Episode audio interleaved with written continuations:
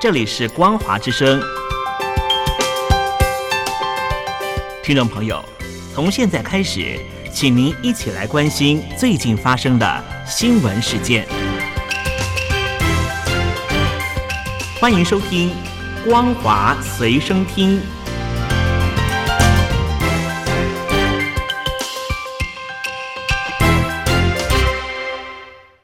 欢迎收听今天的《光华随身听》，我是兰玲。首先带您关心国际间的重大消息。以色列和极端组织哈马斯发生战争之后，有消息传出，两名中国人在袭击中丧命，但相关消息在中国社群平台上几乎找不到。法国媒体报道，居住在以色列南部城镇斯代罗特的犹太人阿罗诺夫，他说，他在七号早上七点工作结束之后，正准备回家，看到一辆车。载着大约十名哈马斯的枪手在街上对中国人开枪，当地在哈马斯武装分子入侵之后伤亡严重，连警察局都一度被占领。事后清点罹难者遗体，发现其中两名是中国人。中国外交部发言人汪文斌在例行记者会上也被问到是否知道两名中国工人在以色列遇害的消息时，他说：“中国政府正在确认中。”另外，根据以色列华人商会的统计，目前至少有三名中国人中弹，四名中国人处于失联状态。商会正在协助使馆发出讯息，寻找失踪的人。湖南省发改委在芬兰辟建了北欧湖南农业产业园区，曾经被誉为是中国推动“一带一路”的指标之一。但是，当地媒体报道，二零二零年。发生了一场大火，烧毁了主楼的三楼，整个园区沦为废墟，就好像曾经经历过战火一样。但是却没有人出面处理。调查过后，才发现作为业主的中国老板大唐集团的董事长唐勇失踪了，连芬兰警方也找不到他。当地人提起这片园区，都摇头说那是个失败的案例。根据资料。大唐集团从二零一三年开始营运，没有雇佣员工，业务亏损高达二十万欧元，营业额最多的一年也只有两千欧元。当地人说，园区的前身是精神病院。专家分析，唐勇可能买下了这些医院的旧大楼，虚设一间空壳公司，吸引湖南的官员不断造访，好吸引来自中国的投资。中共领导人习近平极力推动的一带一路倡议届满十周年，英国广播公司指出，这项标榜透过基础建设串联欧亚非的方案，造成许多国家债台高筑，可以说是非常失败。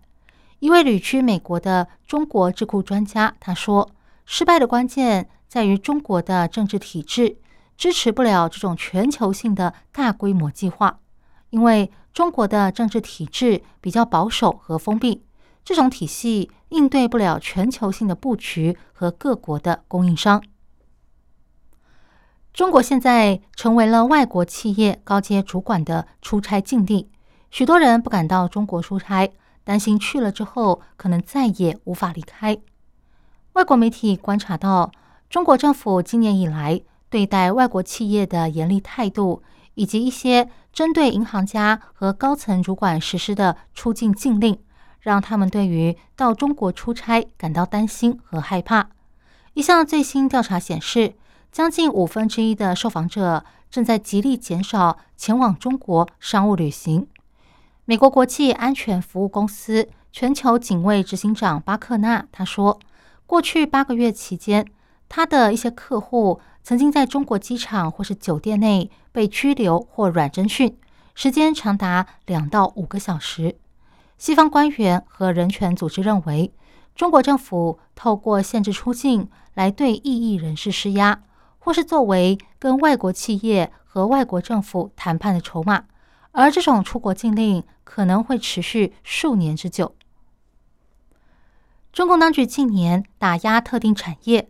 再加上地缘政治紧张，以及国家主席习近平推动的共同富裕政策，让中国的富豪甚至中产阶级感到恐慌。再加上中国的经济前景也越来越严峻，因此许多有钱人开始放手一搏，委托地下机构把自己的财产转移出中国。一位匿名的理财顾问指出，自从中国重新开放边境以来，越来越多的有钱人开始将财产转移到国外，购买温哥华的房地产或是美国的股权。另外，新加坡也成为了中国富豪的新目标。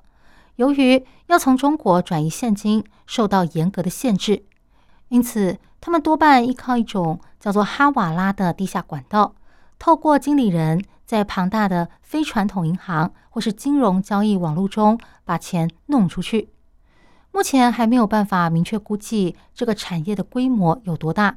但是，中国国家外汇管理局二零二一年的报告指出，在甘肃省发现了一个资产高达七百五十六亿人民币的行动。此外，有许多迹象也显示，更多的资金正在离开中国。房地产顾问公司除外，IQI 它预计未来两年将会有超过七十万人离开中国。热门选项包括澳洲、加拿大和英国。法国外贸银行资深的经济学家吴卓英他也指出，根据旅游资料中无法解释的差异，显示不少中国游客会透过旅游期间把现金留在海外。预计二零二三年。将会有多达一千五百亿美元的资金流出中国。接下来带您关心中国境内的重大消息。中共强烈要求企业必须要设立党支部，但是在房地产巨头恒大集团出现了庞大的负债以及烂尾楼等问题之后，有越来越多人在社群媒体上质疑恒大拥有的一千多个党支部到底有什么用。根据中共规定，只要有三名党员，就应该要成立党支部。中共总书记习近平自二零一二年底上台以来，扩大要求企业建立党组织。除了国营跟民间企业之外，甚至连外国企业也必须要建立党组织。但现在有越来越多民众质疑，恒大有三十八个党委、二十七个党总支、一千一百三十三个党支部。管理一万两千零七十五名党员，这些党员到底有没有好好的监督许家印的违法犯罪行为呢？不少网民在微博上批评说，恒大的党支部根本就是虚设，庞大的党组织却将企业带向了末路。恒大的党委书记许家印难道不属于反腐中的关键少数吗？是不是可以说那些企业的党组织基本上都是摆设呢？因为他们根本没有发挥作用。今年三月，一位昵称“北极鲶鱼”的女网红在微博发文炫富，说：“我润了，我家那么多钱都是韭菜供的，我怎么能不喜欢呢？我只知道我家有九位数，想在哪个国家就在哪个国家。”还说他感觉自己家人应该是贪了，甚至嘲讽其他批评的网民说。博主爷爷当交通局局长的时候，你爷爷正在大街上给人修脚呢。后来经过调查，他的祖父是深圳市前交通局长钟根赐，已经在二零零七年退休了。一开始，深圳市交通运输局称贪腐调查结果不予公开，引起广大网民的愤怒。后来挨不住舆论抨击，发布了通报，说钟根赐严重违纪违法，借机敛财。非法收受他人财物，还多次串供对抗审查，最终结果是开除党籍，并没收他违法违纪的所得。不过，仍可享有二级科员的退休待遇。之后，相关话题登上微博热搜排行榜，不少人都认为罚得太轻。有网民说：“不坐牢、不处罚、不连累所有的家人，还能享有退休金，开除个党籍算什么处罚呢？”影响他接着活吗？还有人说捞钱都捞完了，都润国外去了，开除党籍算个啥？